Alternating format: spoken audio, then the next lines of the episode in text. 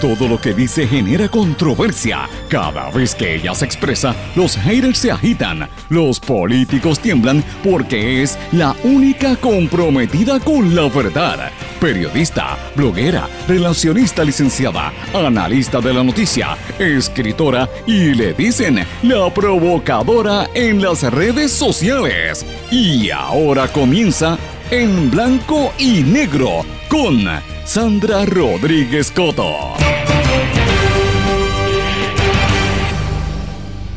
Bienvenidos a su programa en blanco y negro con Sandra. Hoy es lunes 30 de marzo del 2020. Les saluda Sandra Rodríguez Coto y le doy la más cordial bienvenida a esta hora de noticias exclusivas, entrevistas, investigaciones y análisis de los temas que usted no va a escuchar en ninguna otra parte. Los escucha aquí en blanco y negro con Sandra. Y hoy tenemos un programa que usted no se puede perder. ¿Tendremos nosotros la capacidad para lidiar con los desechos biomédicos que produce y va a producir esta epidemia del coronavirus? Hoy vamos a hablar de este tema y vamos a continuar con nuestra investigación sobre los esquemas y los escándalos que están ocurriendo al interior del Departamento de Salud. Todo lo que estuvimos revelando en exclusiva desde el jueves pasado y no paramos porque hemos estado trabajando todos los días, incluyendo el fin de semana, eh, ininterrumpidamente. Y hoy tenemos una recapitulación de todo lo que dimos, más información adicional aquí en exclusiva en blanco y negro con Sandra. Vamos a revelar los, esquemas de nepotismo y contratación ilegal en el Departamento de Salud, lo que está ocurriendo al nivel de salud.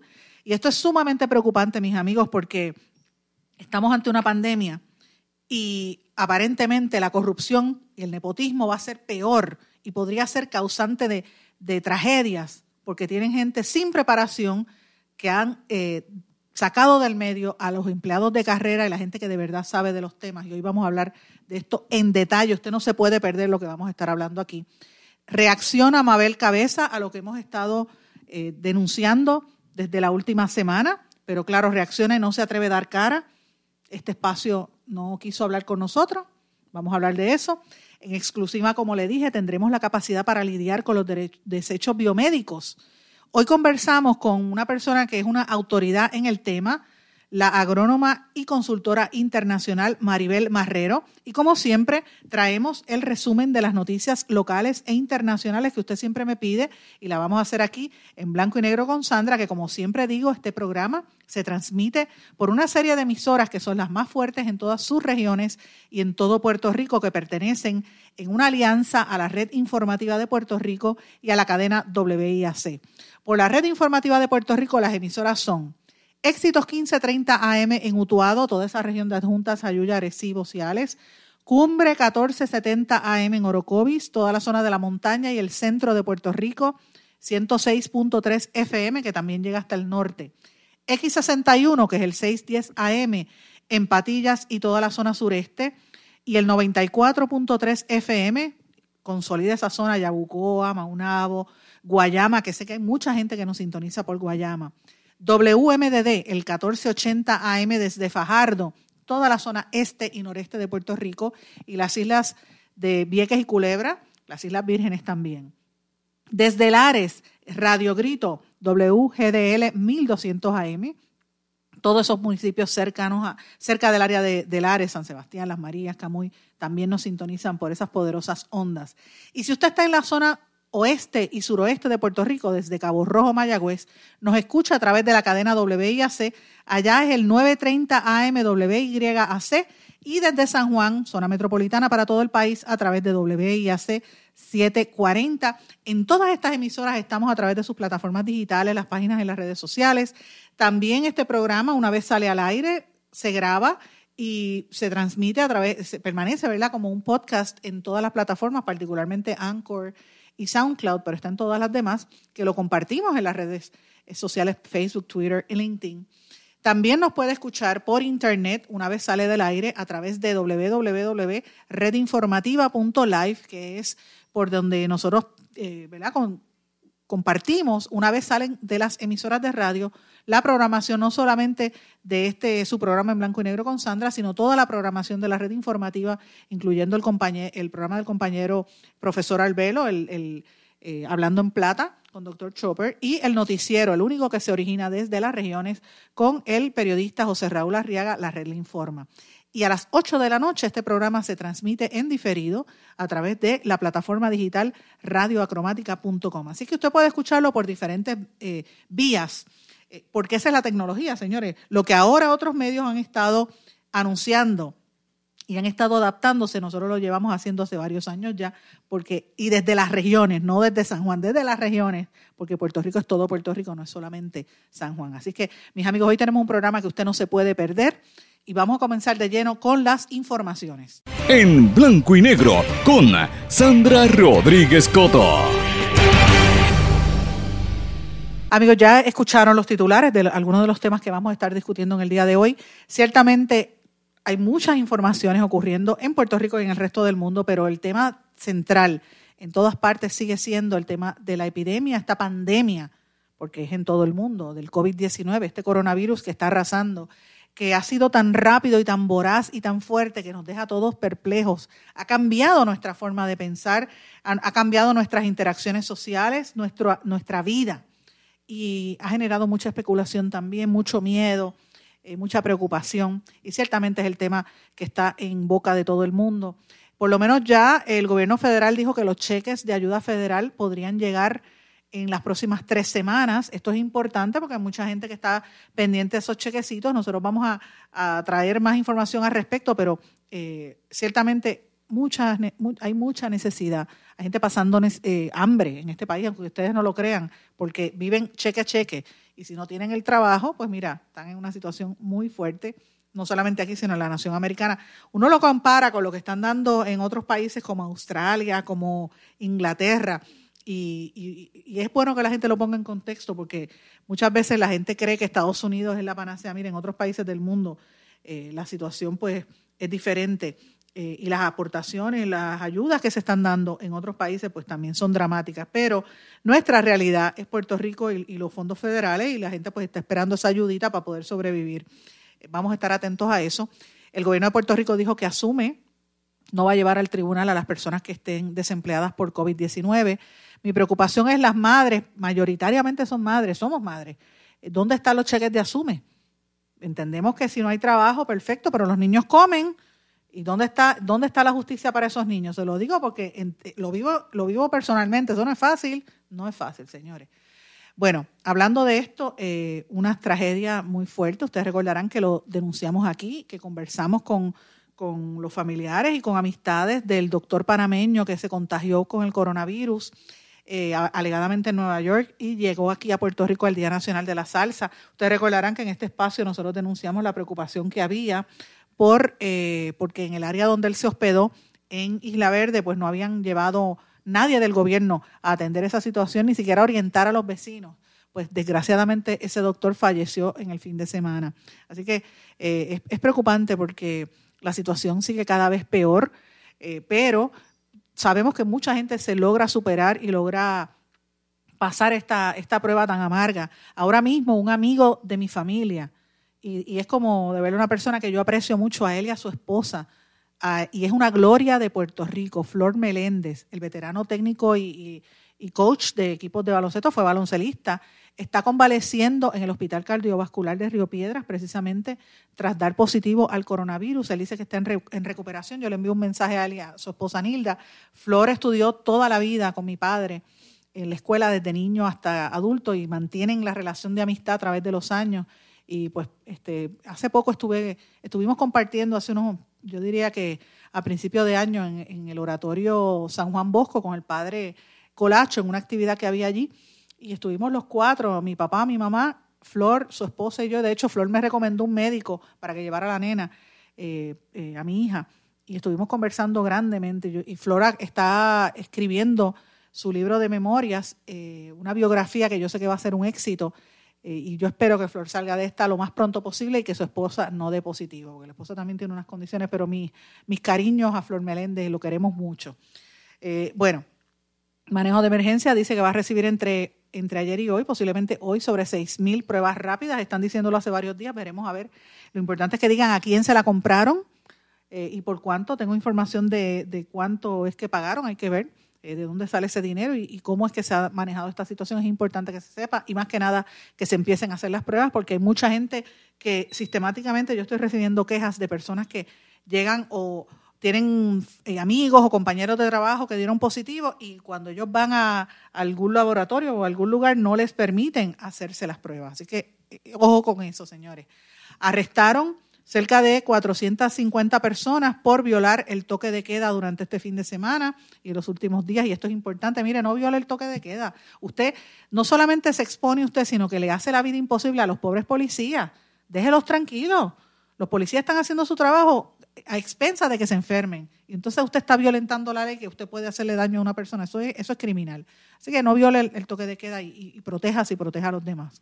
Hasta ahora el coronavirus ha infectado sobre 638.146 personas en todo el mundo. Las muertes totalizan 30.000 en todo el mundo y eh, es un aumento de casi, casi 3.500 en el año anterior, pero en, en comparación al día anterior, ¿verdad? Pero de todo esto que le he mencionado, algunas noticias serias, importantes y grandes. Sin lugar a dudas, mis amigos, lo más contundente, lo más que preocupa es todo lo que ha trascendido este fin de semana de la, la pesquisa y las irregularidades en el Departamento de Salud. Y mis amigos, eh, el Departamento de Salud ciertamente tiene muchas explicaciones que dar. Ustedes saben que había renunciado la secretaria de Salud interina, la, eh, la doctora eh, Concepción Quiñones del Hongo. Ella renunció y luego de la renuncia, pues se dio toda esta dinámica donde pues no se sabía ni la hora que es. Supimos que nos quedamos sin epidemióloga del Estado, a pesar de toda la controversia que había con la doctora de Seda. Nosotros llevamos investigando este caso y todos estos casos desde las últimas, yo diría, tres o cuatro semanas, y lo habíamos anticipado que las autoridades federales están investigando al Departamento de, Salud. Esto no es nuevo, mis amigos. Los que siguen este programa, que son tres o cuatro gatos, ahora yo creo que son cinco gatos, pero los poquitos que oyen este programa, porque se descarta, mucha gente dice que como estamos en las regiones, Puerto Rico no lo oyen. Pues bueno, los poquitos que lo oyen saben que nosotros llevamos meses hablando de esto. Y nosotros el viernes pasado revelamos el esquema de las 500 eh, pruebas que desaparecieron. Y desaparecieron, según la misma doctora que lo confirmó este fin de semana, con todo el mundo menos conmigo. No me dio la entrevista y yo puedo entenderla porque ella es la mamá, la doctora Concepción Quiñones de Longo es la mamá de la secretaria de Justicia, eh, Longo, y Longo Quiñones, que al revés. Eh, y evidentemente a la secretaria de Justicia le hemos dado muy fuerte en este espacio por la inacción y por las pesquisas chapuceras que ha hecho, sobre todo en el caso del chat.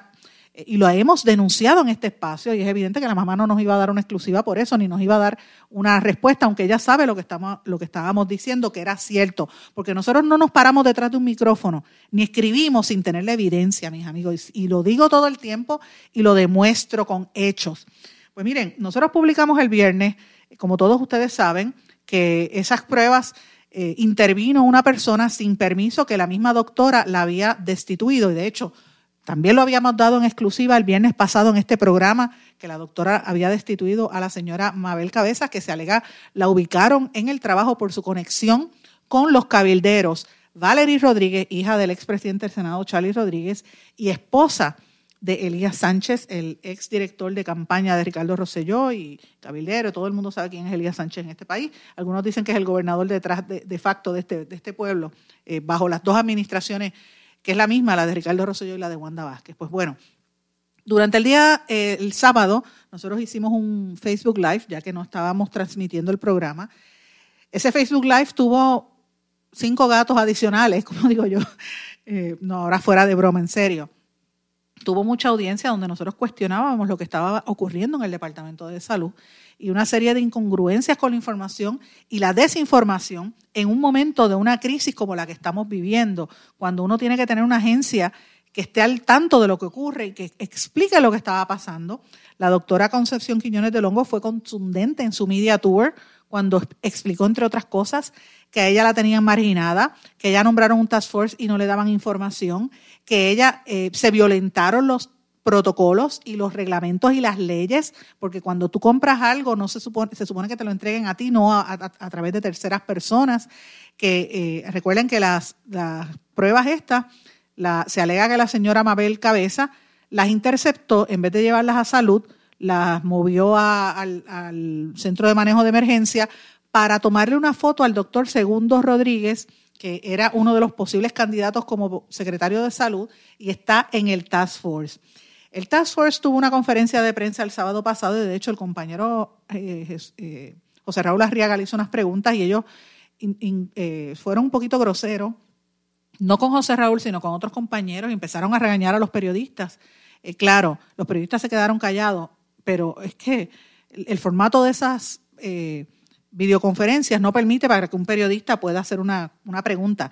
y me parece a mí que es una falta de respeto lo que hicieron esos doctores del Task Force, porque la prensa está para hacer preguntas, no para llevarle el comunicado que ustedes quieren. La prensa tiene que saber la verdad y hay que cuestionar. Y si a usted no le gusta que le cuestionen, pues entonces salgase del medio, porque el pueblo tiene derecho a saber. Y ahora mismo la situación caótica que vive Puerto Rico en salud es que ha estado descabezado, es que tenía un secretario de salud por desde que empezó esta administración que era ausente, que permitió 4.645 muertes, dicho por Harvard, durante el paso del huracán María, que permitió destrozos y muchas enfermedades y, condiciones de salud mental más que nada y emocional de todas las personas que estuvieron sufriendo los terremotos y que ahora se enfrenta a una pandemia y no pudo controlarse en una rueda de prensa y renunció, me refiero a Rodríguez Mercado. Lo sacan del medio, tiene una, epidemióloga que ni siquiera es epidemióloga, la sacan del medio, ponen a una doctora que no se prestó para la jauja y entonces la sacaron. La pregunta es si el actual secretario, el doctor Lorenzo González, que había sido secretario bajo Fortuño, que es una persona que nunca ha estado ajeno a Puerto Rico porque él se mantiene con contratos aquí, eh, hay que ver si él va a asumir el control o va a seguir dejando que lo controlen otras personas. ¿Y cómo es que lo controlan, señores? Yo les, invito a que lean, porque lo puse por escrito, un, un, artículo bastante extenso, lo publiqué ayer en nuestro blog en blanco y negro con Sandra, titulado cabeza en salud el esquema de contrataciones en medio de la pandemia COVID-19. Hicimos un, como un organigrama para que la gente entienda cómo es que se, se desarrolla esto. Eh, y en el día de ayer hicimos un video en nuestra página de Facebook donde, que lleva sobre 100.000 personas que lo han visto, donde explicábamos este esquema. Y lo, el, el, hecho indiscutible, y hacemos este recuento de lo, de lo que le acabo de decir a ustedes, el, hecho de este recuento es que esta señora que venía de crear una agencia de manejo de, anuncios de propiedades y propaganda por Internet, que de hecho una corporación cabeza y asociados que violó la ley porque no eh, reportó los informes financieros, y ahí está la evidencia en nuestro blog, e, esta persona la nombran a dirigir las contrataciones en el departamento. Y el problema que hay detrás de todo esto es que este esquema eh, de, crear contratos y de, eh, y de, sacar a los empleados de carrera para coger empleados de contrato, no es de ahora, vino desde la época de Luis Fortuño. En la época de Fortuño eh, se contrató a la empresa Manpower, que tuvo contratos por 2.7 millones de dólares según el registro del Contralor. Luego García Padilla lo elevó a 80.9 millones y la presente administración 81.3 millones que esto no incluye el dinero que se paga a los 7 millones en salarios a través del Fideicomiso de Ciencia y Tecnología.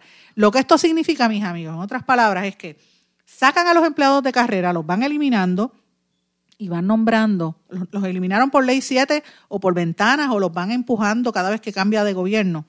Y entonces van poniendo empleados contratistas sin derechos, sin beneficios, que respondan directamente a, a la persona que determine no dicen que es fortaleza para no manchar a fortaleza, pero ciertamente es a la que la fortaleza mande. Y desgraciadamente, por la evidencia que estamos ahí con nombres, presentamos una serie de nombres y sus puestos, y quiero que sepan que tengo más. Y quiero que sepan la gente que escucha este programa, empezando por la señora Cabeza, que tengo evidencia de directores regionales y de directores de área con nombres y apellidos por regiones, cómo fueron ubicando personas en el departamento desmantelando las oficinas, teniendo personas que lo que se dedicaban era vender eh, carteras y cosméticos o vender boletos de, para cumpleaños y, actividades políticas con cuarto año de preparación académica dirigiendo programas como HIV y dirigiendo programas para los cuales el puesto requería maestría. De eso es que se trata. Entonces, estamos en una administración en caos, que ya sabemos lo que pasó durante María y ya sabemos lo que pasó durante los terremotos. Y estamos en medio de una pandemia. Y quien está al mando de cada agencia, de, de la agencia que debe estar mirando esto, son empleados temporeros que no tienen la preparación. De eso es que estamos hablando. Si no nos morimos por el coronavirus, la corrupción nos va a matar. Y eso es lo que hay que detener en este país. Yo les invito a que lean lo que dijimos ahí. La señora Mabel Cabeza emitió unas declaraciones que las envió por internet se las hicieron llegar al compañero Arriaga de la red informativa, quien me las llevó, me las envió a mí. Yo, yo las puse en mis redes sociales, yo no tengo nada que, tapar. De hecho, le digo, y lo, reitero, lo que he dicho todos los días a la señora Mabel Cabeza, si usted quiere, venga a este, este espacio, yo le voy a dar la oportunidad, la voy a tratar con respeto, como trato con respeto a todo el mundo. Pero usted tiene que someterse a, las a contestar las preguntas que le vamos a hacer. Y si es cierto, pues es su verdad. El tiempo va a decir la razón, pero el hecho de que ha acomodado desde su hermana, la hermana de Carlos Bermúdez, que era el asesor de comunicaciones y miembro del chat de Telegram, sobrinos, matrimonios, novios, hermanos, compadres, amigos, gente sin preparación, dirigiendo incluso, supervisando trabajadores de carrera. Y no solamente eso, sino retirados que se iban de la agencia, después los contrataban como subcontratistas. Eso deja mucho que desear. Viola leyes, viola estatutos y ese es el caos que hay en el Departamento de Salud. Ahora tenemos un task force que el gobierno, la gobernadora lo puso para desviar la atención y la prensa en Puerto Rico y la gente que me está escuchando no se puede equivocar. No se no pierda la concentración, porque esta estrategia es una estrategia de mercadeo, una estrategia para desviarle la atención ante esta pandemia. Y obviamente el Task Force se supone que dé la información y yo creo que ahí hay una gente de primer orden, unos médicos que yo los respeto pero ellos no son los que están a cargo de la salud de Puerto Rico. Para eso está el Departamento de Salud. Y el hecho de que estén ellos ha provocado que la prensa irresponsablemente no haya hecho los señalamientos ni la fiscalización del desmadre que hay en salud, que hemos tenido tres secretarios en cuestión de tres semanas. De eso es que estamos hablando, señores. Esto es tan grave e incluso más que lo que pasó en el verano cuando tuvimos tres gobernadores en, en menos de dos semanas. ¿Usted sabe por qué? Porque los gobernadores vienen y van el pueblo sacó a Ricardo Rosselló y sacó a el, pueblo y el Tribunal Supremo sacaron, sacaron a Pierluisi por violar la Constitución y metieron ahí a Wanda Vázquez, que primero dijo que no quería, después dijo que sí, después dijo que no quería ser política, ahora dijo que sí, después dijo que quería ser estadista. Lo que ella quiera hacer, esa es su idea. Pero fue el pueblo que lo determinó.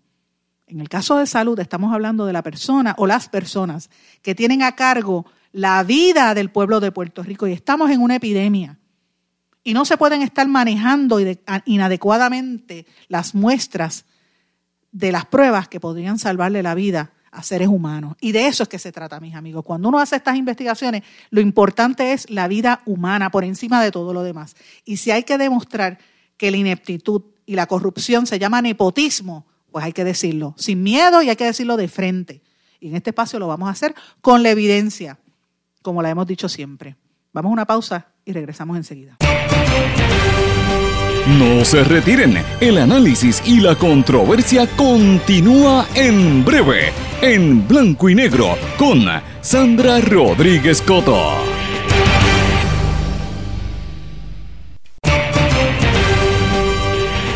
Y ya regresamos con el programa de la verdad, en blanco y negro, con Sandra Rodríguez Coto.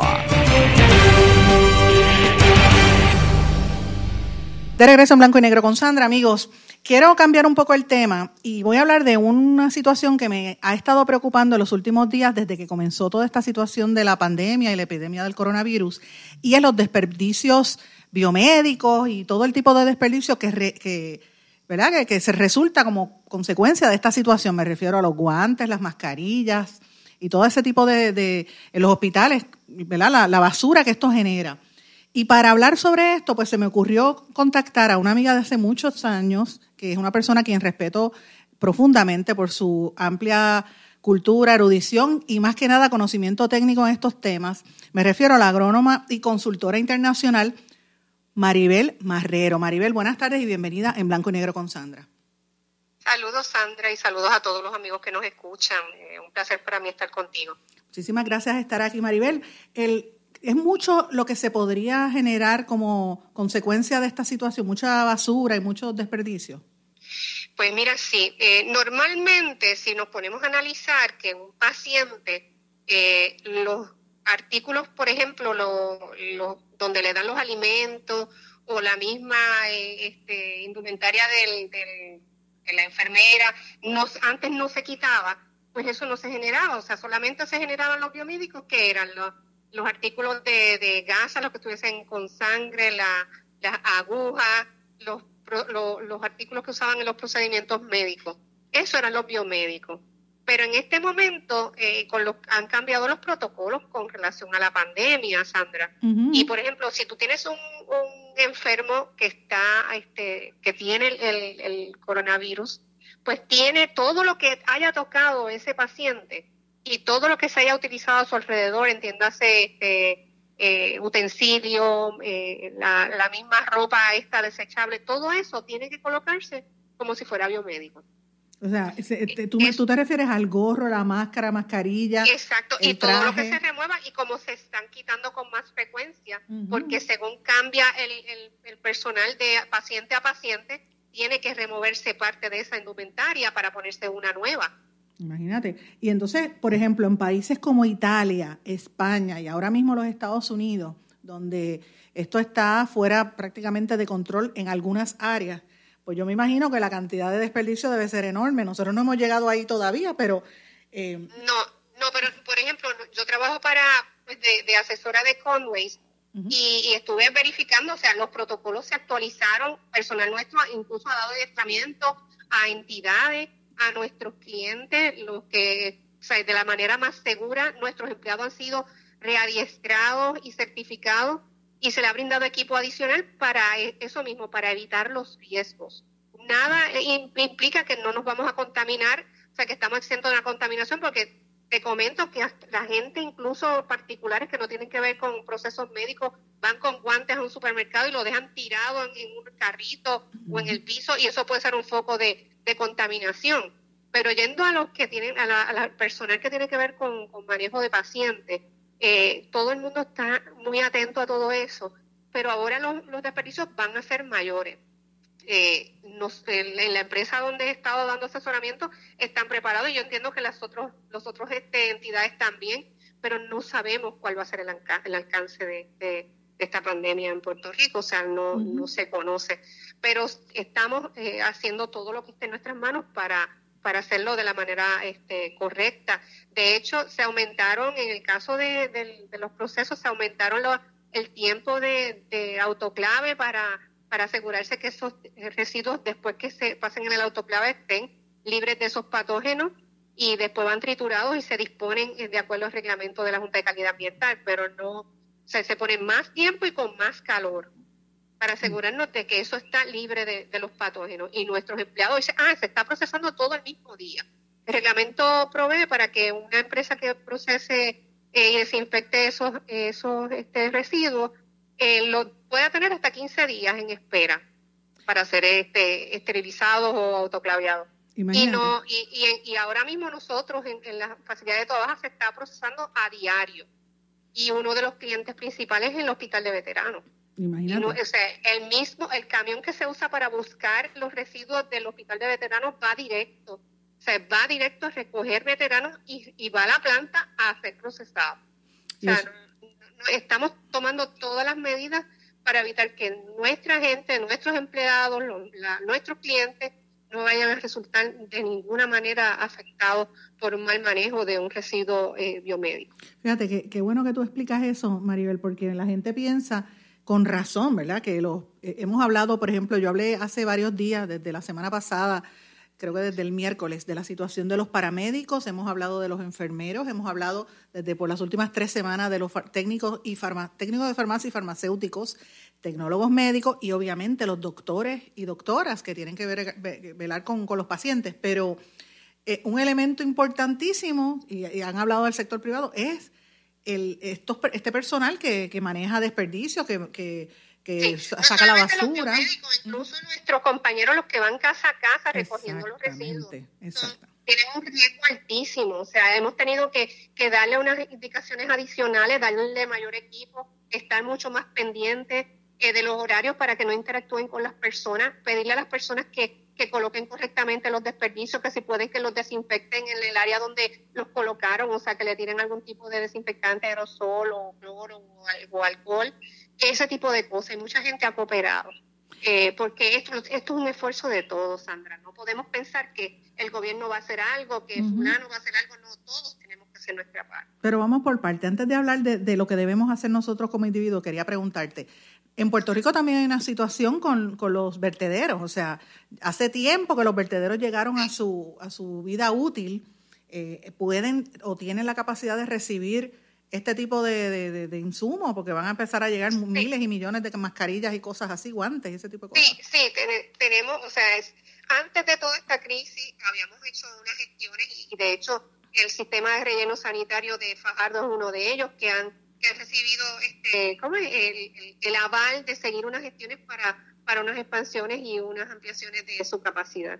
Eh, pero al presente no hay alarma con relación a dónde vamos a disponer esos materiales por lo menos lo que sea el procesamiento y lo, la disposición final, no hay alarma al presente, o sea, no tenemos esa preocupación. Sí, obviamente hay que estar pendiente porque no conocemos cuál va a ser el impacto eventualmente, pero al presente no. O sea, el mismo, las plantas nuestras están eh, al nivel de diseño, o sea, no están, eh, no tenemos doble turno, o sea, todo está al nivel de diseño, o sea, que, que, podemos recibir eh, mayor material. Y, cuando ella se refiere, tú te refieres a las plantas nuestras, te refieres a la compañía Conways, pero hay otras compañías también que hacen este tipo de servicios. hay otras compañías que también tienen la capacidad, o sea, no Conways no es la única. ¿Cuáles son las otras, como por ejemplo?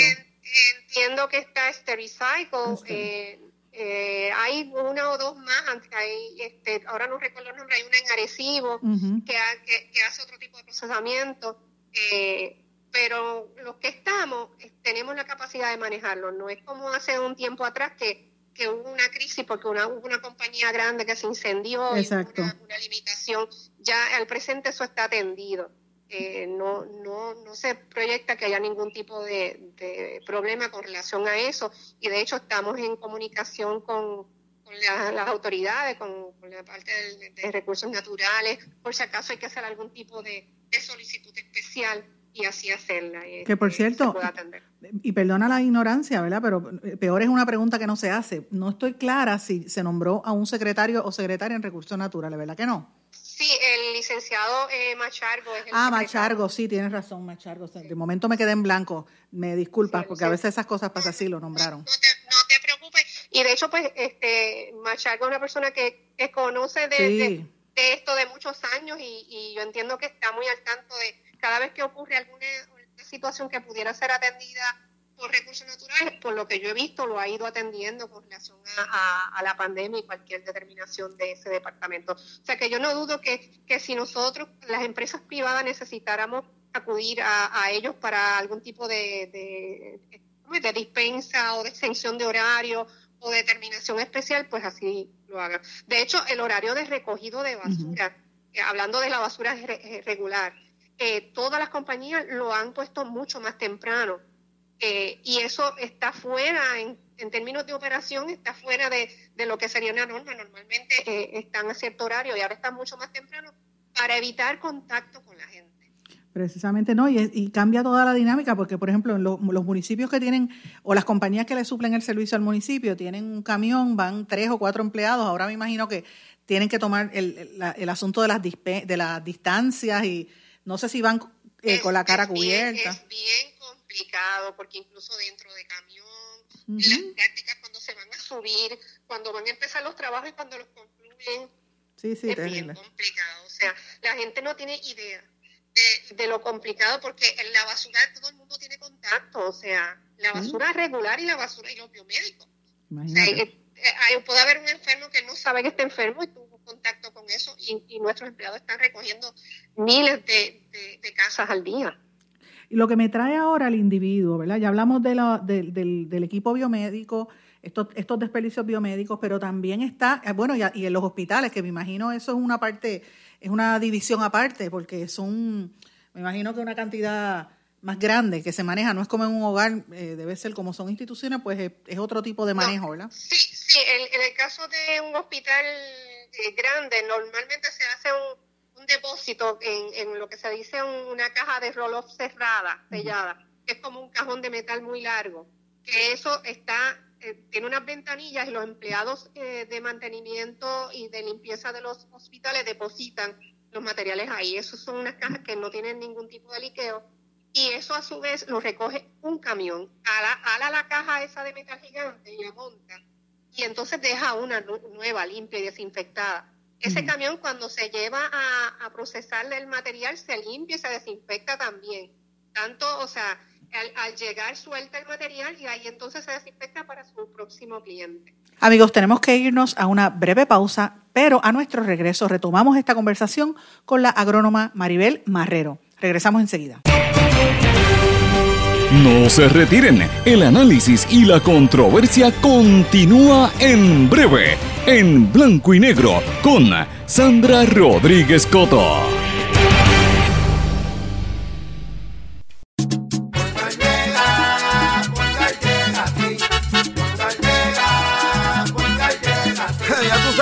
Lo que te responden, pero ahora botaron la ola, porque ya no importa en qué parte de la isla estés. Si tuviste un accidente, mi gente de Poingal le llega a tu casa o trabajo para que no te complique. Con servicio en todas partes de la isla y el mejor servicio al cliente. Por eso y mucho más, yo Piru lo digo, yo quiero Poingal. ¡Duro!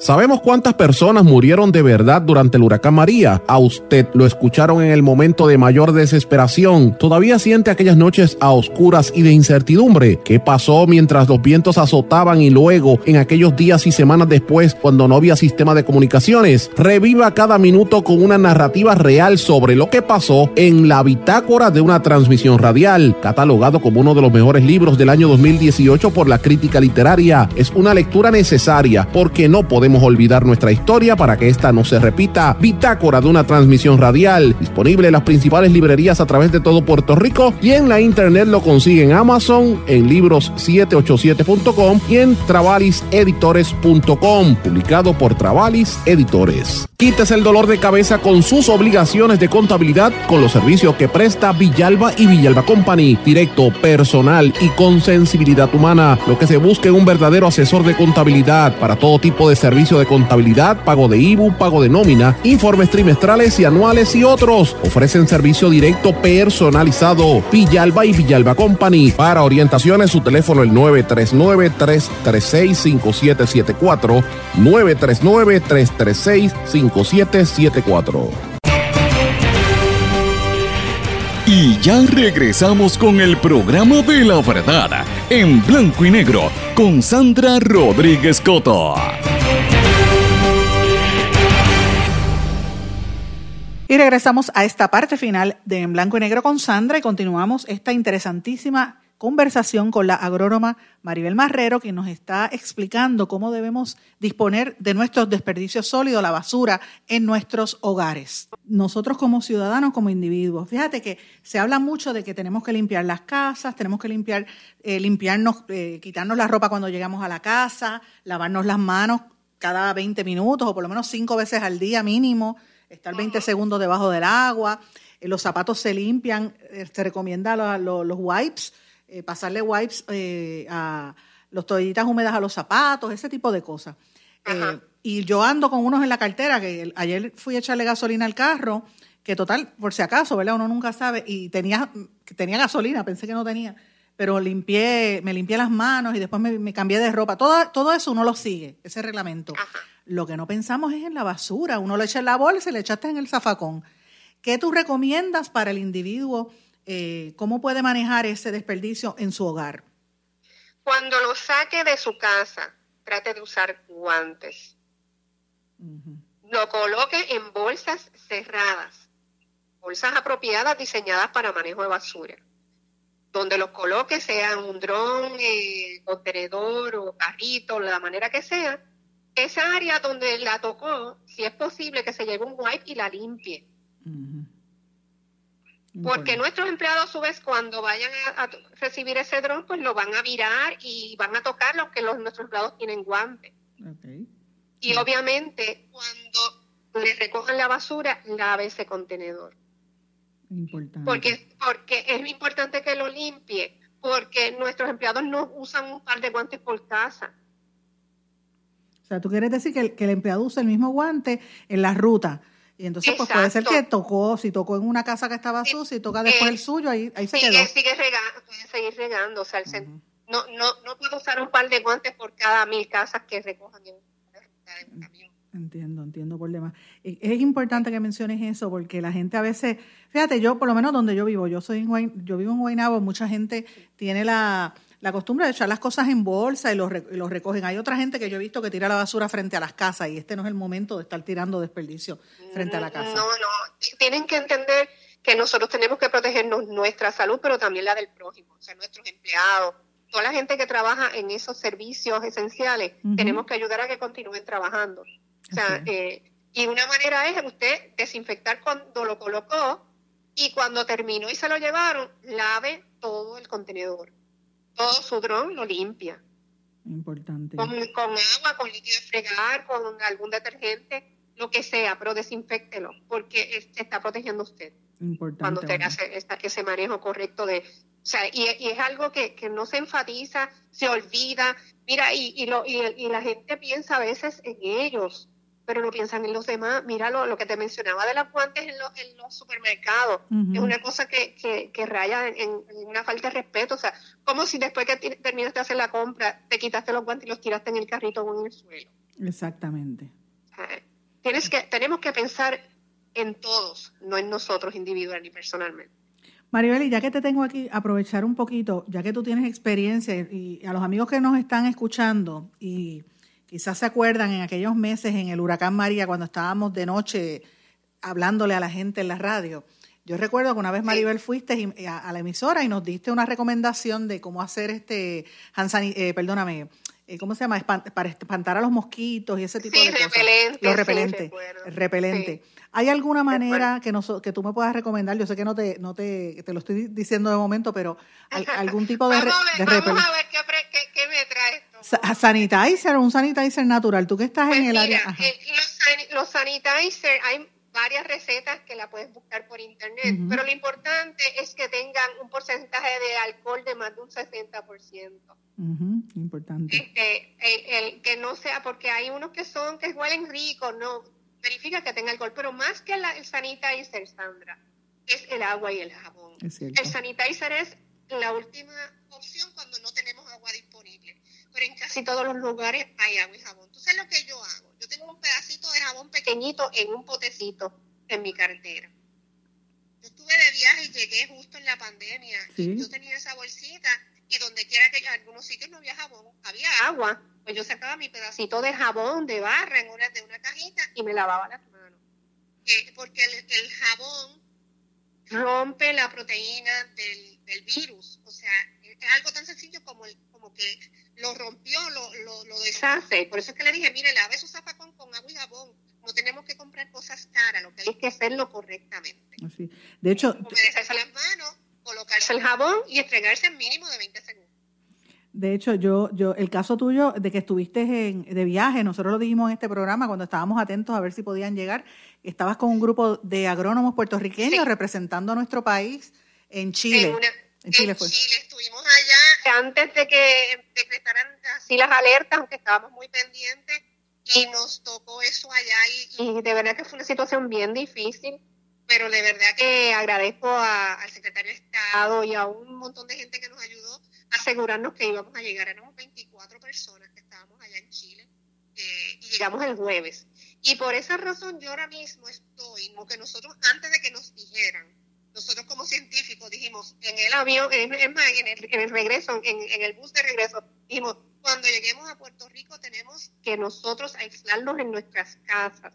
Yo ahora mismo estoy aislada en mi hogar o sea, yo llegué de viaje y yo no he abrazado ni besado a nadie. Yo estoy encerrada en un cuarto por 14 días desde ese jueves, que termina el día 3 de, abril. Importante. todo nuestro grupo hizo lo mismo. Después dijeron esas determinaciones, el gobierno lo dijo, pero ya nosotros, nuestro grupo, lo había decidido, porque nosotros no queremos contagiar a nadie de nuestra familia, ni a nuestros papás, ni a nadie. Importante. nosotros todos nos hemos guardado, nos llamamos, todo el mundo está bien, nadie tiene fiebre, hemos seguido monitoreándonos porque esa es nuestra responsabilidad. Exactamente. Nosotros no queremos enfermar a nadie. Y tuvimos el riesgo porque estuvimos en varios aeropuertos. Escala en Panamá, imagínate. Imagínate, sí, que Panamá está, bueno, ayer falleció el, médico. Sí, el, médico falleció y, y, de hecho conocemos gente que, se, que está varada. Tengo una colega agrónoma que está en México, que se quedó allá.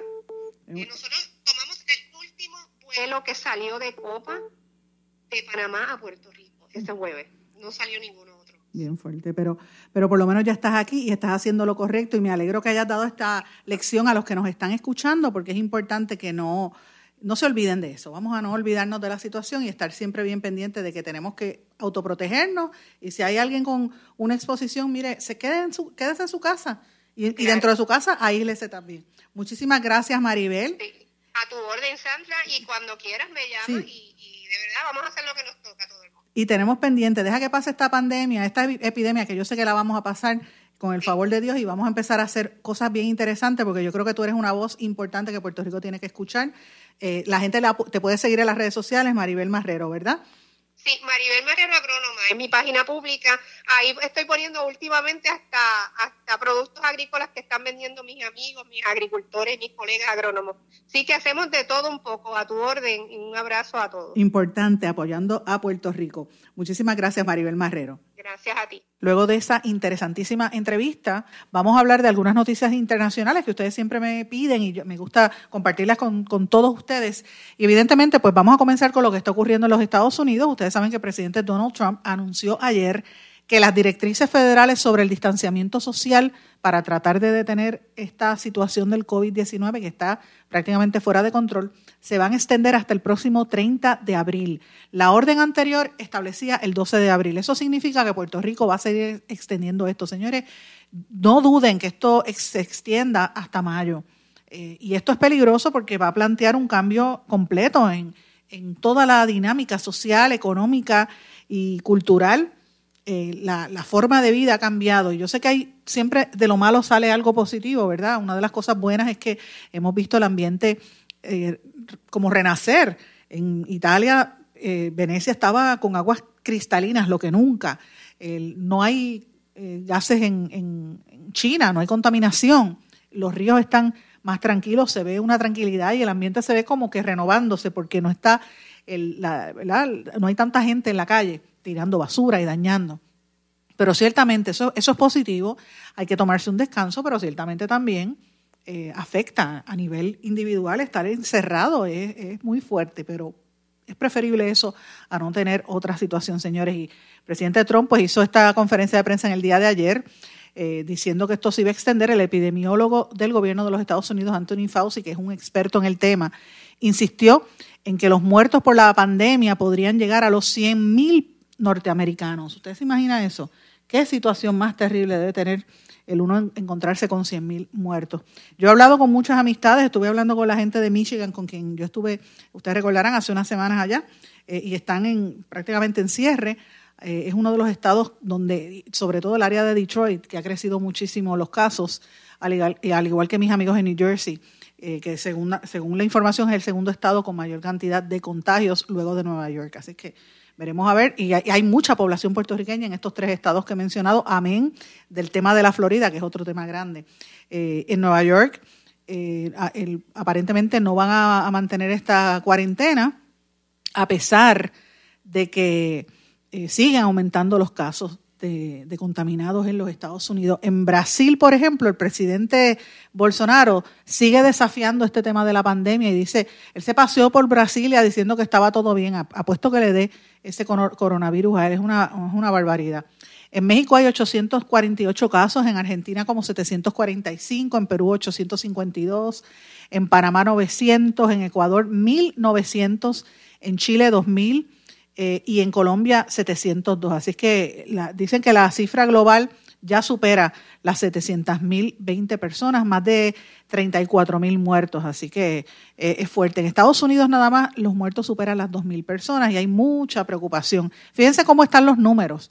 Eh, en Estados Unidos es donde más muertos hay, detrás le sigue Italia con, con alrededor de 10.000, España con 6.500, China con 3.182, Irán con 2.064 y Francia con 2.319. La cantidad de 2.000 le dije que son los nuevos en Estados Unidos. Venezuela ya tiene tres muertes por el coronavirus. República Dominicana ha reportado cerca de 30. Dije que en Argentina el total, eh, una muerte, pero siguen como 820 casos en total. Lo mismo que en Colombia, en Ecuador, que es lo que estábamos mencionando anteriormente. Brasil, a pesar de que Bolsonaro está desafiando, pues siguen elevándose las muertes por el coronavirus. ¿Y qué está pasando en Wuhan, que fue donde esto comenzó, donde todo comenzó? Pues ah, siguen pocas tiendas abiertas, contados la gente que, ¿verdad? Los, caminantes en las carreteras y en las calles. En Wuhan, que es la ciudad cuna de donde se empezaron a registrar estos casos, eh, a pesar de que siguen acaparando las estadísticas más crudas por la universidad, eh, por la, ¿verdad? La, enfermedad en China, la universidad de, ese país, una de las universidades está, y la Comisión Nacional de Sanidad de China están reportando que aunque parece una ciudad de fantasma, porque no hay nadie en la calle o muy pocos, y, la cuarentena ha sido extremadamente fuerte hace ya dos meses, lo cierto es que han visto unas mermas eh, en términos de la cantidad infectada. Habrá que ver qué va a suceder ahí. El mundo está mirando con mucho detenimiento lo que ocurre en China y en otros países también. Y nosotros, mientras tanto, tenemos que protegernos, tenemos que cuidarnos y vigilar que en este proceso tampoco se siga las aujas en los gobiernos, porque aquí nos hundimos todos. Esto no es un país para los, que tengan beneficios y los que tengan conexiones. Aquí todo el mundo se puede contagiar por igual, en Puerto Rico y en el resto del mundo. Así que si algo ha demostrado que el ser humano no, es, no hay nadie superior a otro, por raza, por credo, por condición económica o por ideología política, como algunos se creen en este país, es esta epidemia. Nos puede atacar a todos por igual, lo que significa que todos tenemos que cuidarnos por igual. Quédese en su casa si no tiene que salir, protéjase, proteja a sus hijos, proteja a usted y proteja a sus viejos y a sus adultos mayores. Amigos, con esto me despido, no sin antes decirles que se mantengan al, al pendiente de todo lo que vamos a estar publicando alrededor de nuestras redes sociales. Hasta mañana, ¿verdad? Si hay alguna noticia que rompa, lo vamos a decir en nuestras eh, redes sociales. Vamos a entrar también en la red informativa y, en live y en otras eh, comparecencias en la, en, la internet. Usted sabe que me puede contactar. Le pido que comparta esto y me conteste y me envíe sus mensajes a través de Facebook en Sandra Rodríguez Coto. Mañana les contesto. Que pasen todos muy buenas tardes y será hasta mañana en blanco y negro con Sandra. ¿Se quedó con ganas de más? Busque a Sandra Rodríguez Coto en las redes sociales o acceda a en blanco y negro.blogspot.com porque a la hora de decir la verdad solo hay una persona en la cual se puede confiar. Sandra Rodríguez Coto en blanco y negro.